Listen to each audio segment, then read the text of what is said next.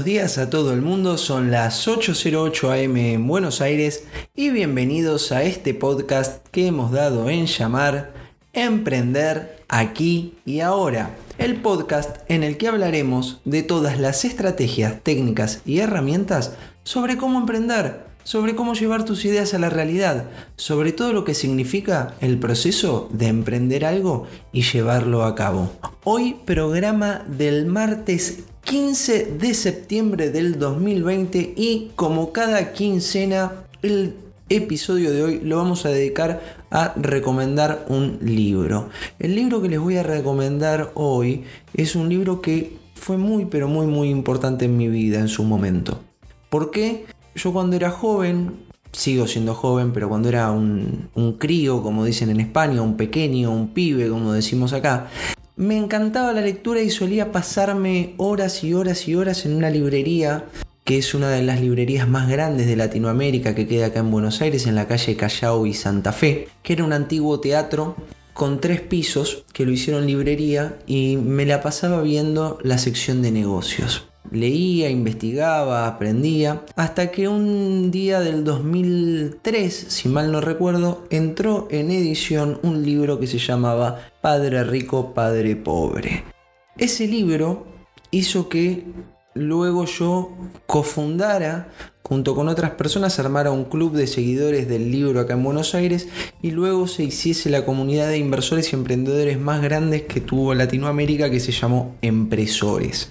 Padre Rico, Padre Pobre está escrito por Robert Kiyosaki. Robert Kiyosaki es un estadounidense con descendencia japonesa que vivió en Hawái toda su vida. El libro está escrito en el 96, o sea que hay que entender el contexto en el que, en el que está escrito. Él había sacado un libro anterior que no había tenido tanto éxito y después saca Padre Rico, Padre Pobre que lo catapulta a la fama y debe haber publicado 40 libros más por lo menos. De hecho, ha publicado libros hasta con el actual presidente de los Estados Unidos, Donald Trump. Padre Rico, Padre Pobre se centra en la vida un poco real, un poco imaginada, un poco, un poco ficcionada de la vida de él que dice que tiene dos padres, uno rico y uno pobre. Empieza así el libro. Tuve dos padres, uno rico y uno pobre. Su padre pobre era su padre biológico, que era una persona que tenía muchísimos estudios académicos, que era, se dedicaba a la educación en el gobierno de Hawái, que tenía muchísimos títulos, muchísimos másters, pero que sin embargo era una persona de clase media, clase media media. Él le pone padre pobre como para contrastarlo con su otro padre, que era el padre de su mejor amigo Mike, que era un hombre, era un hombre de negocios, era un empresario, era un tipo que, que en ese momento estaba forjando fortuna y no había podido terminar el secundario. Y empieza a contar la diferencia entre estos dos padres que tuvo, que fueron sus dos, eh, sus dos pilares en su vida, como, como él dice. Y acá me parece algo importante. Él saca de, de juego el hecho de que para tener dinero uno tiene que estudiar. Eso es lo que intrínsecamente está diciendo en todo el libro. Tiene un padre que se cansó de estudiar, que se cansó de, de, ganar máster, de hacer PhD, de llenarse de diplomas. Tuvo otro que no le fue tan bien, pero en los negocios eh, sí le fue bien. Y el libro trata acerca de la historia de cómo él conoce al padre de Mike y todas las lecciones que él le da acerca de dinero. Básicamente son seis. Es un libro que es motivacional, que hay muchas cosas que no hay que tomarlas eh, literales, que hay cosas que están pasadas de época, pero por ejemplo la idea de que hacer que el dinero trabaje para uno y no uno trabajar por el dinero, que es la primer regla, la primera lección que le enseña eh, su padre rico, eh, a mí fue una idea que me voló la cabeza. Imagínense que venía de familia de clase trabajadora, todos empleados en relación de dependencia. Esta idea de, no, che, pará, no, no tengo que yo vender mi tiempo, sino tengo que hacer que el dinero trabaje para mí. Tengo que conseguir dinero para que ese dinero ponerlo a trabajar para que yo no tenga que vender mi tiempo trabajando. Bueno, esa, esa idea la idea de que los ricos imprimen el dinero, la idea de ocupate de tu propio negocio. Hay, hay varios, varios conceptos muy interesantes en el libro.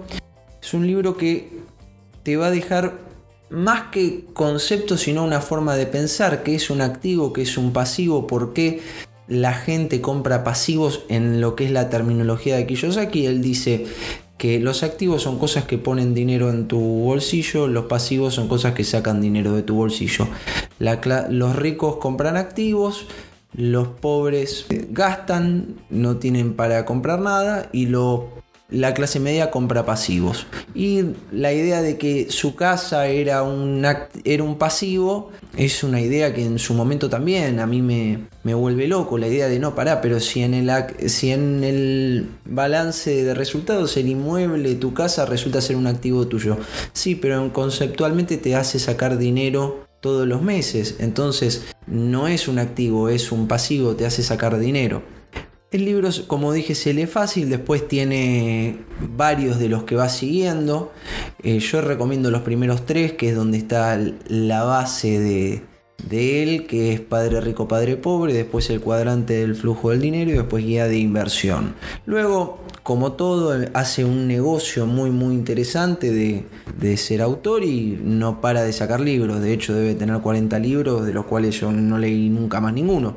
Pero este fue el primero. A mí me hizo cambiar muchísimo mi forma de ver eh, las cosas. Me hizo luego llegar a emprender. Y bueno, con esto empezó todo. Em, se los recomiendo me encantaría que me digan qué es lo que piensan acerca del libro, que lo lean y que me escriban a lucasdlok en Instagram y en Facebook. Y espero que nos escriban también a Instagram o a Facebook a emprender aquí y ahora. Espero que les haya gustado el programa y si es así, lo único que les pido es que se suscriban a él, lo compartan en las redes sociales e incluso si pueden lo valoran con 5 estrellas para que sea más fácil localizarlo para los demás.